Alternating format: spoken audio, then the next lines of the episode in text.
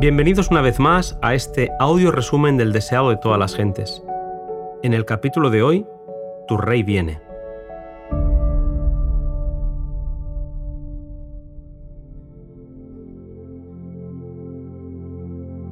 ...500 años antes del nacimiento de Cristo...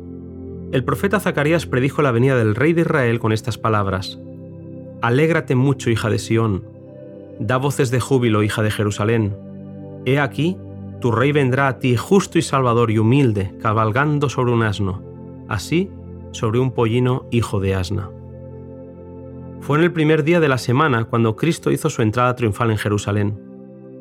Multitudes se dieron cita en la ciudad donde el nuevo reino estaba resurgiendo. Jesús escogió para su uso un pollino sobre el cual nunca se había sentado nadie. Para los discípulos, esta situación era nueva porque Jesús siempre se desplazaba a pie pero la esperanza nació en sus corazones al pensar gozosos que estaba por entrar en la capital para proclamarse rey y hacer valer su autoridad real. Jesús entraba en la ciudad como lo habían hecho los reyes de Israel. La multitud le aclamó como Mesías, como su rey. Jesús aceptaba ahora el homenaje que nunca antes había permitido que se le rindiera, y los discípulos recibieron esto como una prueba de que se realizarían sus gozosas esperanzas y le verían establecerse en el trono. Pronto se expulsarían a los ejércitos romanos de Jerusalén, e Israel volvería a su merecida gloria. Adoraban al Mesías prometido con corazones felices, extendía a la gente sus mantos como alfombras en su camino, y esparcían delante de Jesús ramas de oliva y palmas, agitándolas en lo alto con sonoras aclamaciones y osanas. La gente sabía que Jesús había desalentado hasta entonces todo esfuerzo que se hiciera para colocar en el trono, y se maravillaban de que se hubiese producido este cambio en aquel que había declarado que su reino no era de este mundo. Los sacerdotes hacen sonar en el templo la trompeta para el servicio de la tarde, pero pocos responden, y los gobernantes se dicen el uno al otro con alarma, He aquí, el mundo se va tras de él. Jesús sabía que todo esto le llevaría a la cruz, pero era su propósito presentarse públicamente de esta manera como el Redentor deseaba llamar la atención al sacrificio que había de coronar su misión en favor de un mundo caído. En plena Pascua, era necesario que los ojos de todo el pueblo se dirigieran ahora a él. Después de una demostración como la que acompañó su entrada triunfal en Jerusalén, todos los ojos seguirían su rápido avance hacia la escena final. Después de su crucifixión, muchos recordarían estos sucesos en relación con su proceso y muerte. Serían inducidos a escudriñar las profecías y se convencerían de que Jesús era el Mesías, y en todos los países los conversos a la fe se multiplicarían. A medida que la procesión avanzaba, la alegría de los discípulos iba en aumento. Aunque repetidas veces les había hablado de su seguro sacrificio, en el alegre triunfo presente olvidaron sus tristes palabras y miraron adelante a su próspero reinado sobre el trono de David. El clamor subía continuamente, Osana al Hijo de David, Bendito el que viene en el nombre del Señor, osana en las alturas. Nunca antes había visto el mundo tal escena de triunfo. Los cautivos de Satanás que habían sido liberados por Jesús iban delante. Junto a ellos, los mudos cuya lengua él había desatado, los cojos a quienes había sanado y ciegos a quienes había restaurado la vista. Lázaro, a quien Jesús había levantado de entre los muertos, guiaba a la bestia en la cual cabalgaba el Salvador, mientras que leprosos viudas y huérfanos alababan al Señor. Los fariseos ardían de envidia y malicia mientras intentaban imponer silencio al pueblo. Temían que esa multitud por la fuerza del número hiciera rey a Jesús.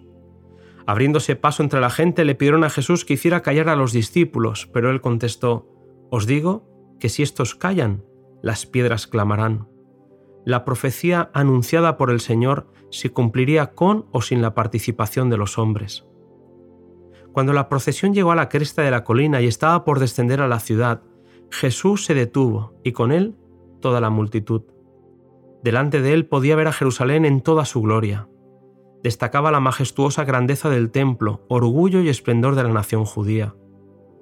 Jesús contempla la escena y la vasta muchedumbre acalla sus gritos, e encantada por la repentina visión de belleza. Todos esperan ver en Jesús la admiración que ellos sienten, pero en vez de esto, observan una nube de tristeza. Sus ojos están llenos de lágrimas, y su cuerpo tiembla de la cabeza a los pies, mientras sus temblorosos labios pronuncian gemidos de angustia, como nacidos de las profundidades de un corazón quebrantado. No llora silenciosas lágrimas de alegría, sino lágrimas acompañadas de gemidos y de incontenible agonía. Jesús no lloraba ante su próximo sufrimiento. Pronto será llevado al Calvario como el Cordero de Dios, pero su tristeza no es por él. El pensamiento de su propia agonía no intimidaba a aquella alma noble y abnegada. Era la visión de Jerusalén la que traspasaba el corazón de Jesús. Jerusalén, que había rechazado al Hijo de Dios y menospreciado su amor. La ciudad amada iba a negar al único que podía curar su herida. Oh, si tú también conocieses, a lo menos en este día, lo que toca a tu paz. Si tan solo Jerusalén hubiese aceptado el don precioso que Dios había dado a su propio Hijo, podría haberse destacado en la gloria de la prosperidad como reina de los reinos, libre en la fuerza del poder dado por su Dios. Jesús ve lo que podría haber sido Jerusalén. No habría habido soldados armados a sus puertas, ni banderas romanas flameando en sus muros, pero el brillante cuadro de lo que Jerusalén podría haber sido se desvanece de la vista del Salvador. Ve que de aquella ciudad no quedará piedra sobre piedra, que el orgullo, la hipocresía, la malicia y el celo farisaico acabarían con él. Terrible sería la retribución que caería sobre la ciudad condenada.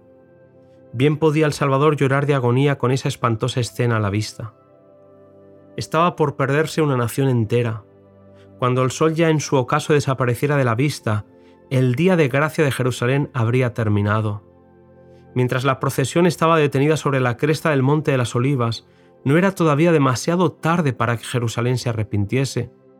El gran corazón de amor de Cristo todavía intercedía por Jerusalén, que había despreciado sus misericordias y amonestaciones y que estaba por empapar sus manos en su sangre. Si quisiera solamente arrepentirse, no era aún demasiado tarde. Si Jerusalén quiere oír el llamamiento, si quiere recibir al Salvador que está entrando por sus puertas, puede salvarse todavía. Los gobernantes de Jerusalén han recibido informes de que Jesús se aproxima a la ciudad con un gran concurso de gente pero no dan la bienvenida al Hijo de Dios. Salen con temor a su encuentro esperando dispersar la multitud. Cuando preguntan, ¿quién es este? Los discípulos, llenos de inspiración, contestan. En elocuentes acordes repiten las profecías concernientes a Cristo. Adán os dirá, esta es la simiente de la mujer, que herirá la cabeza de la serpiente.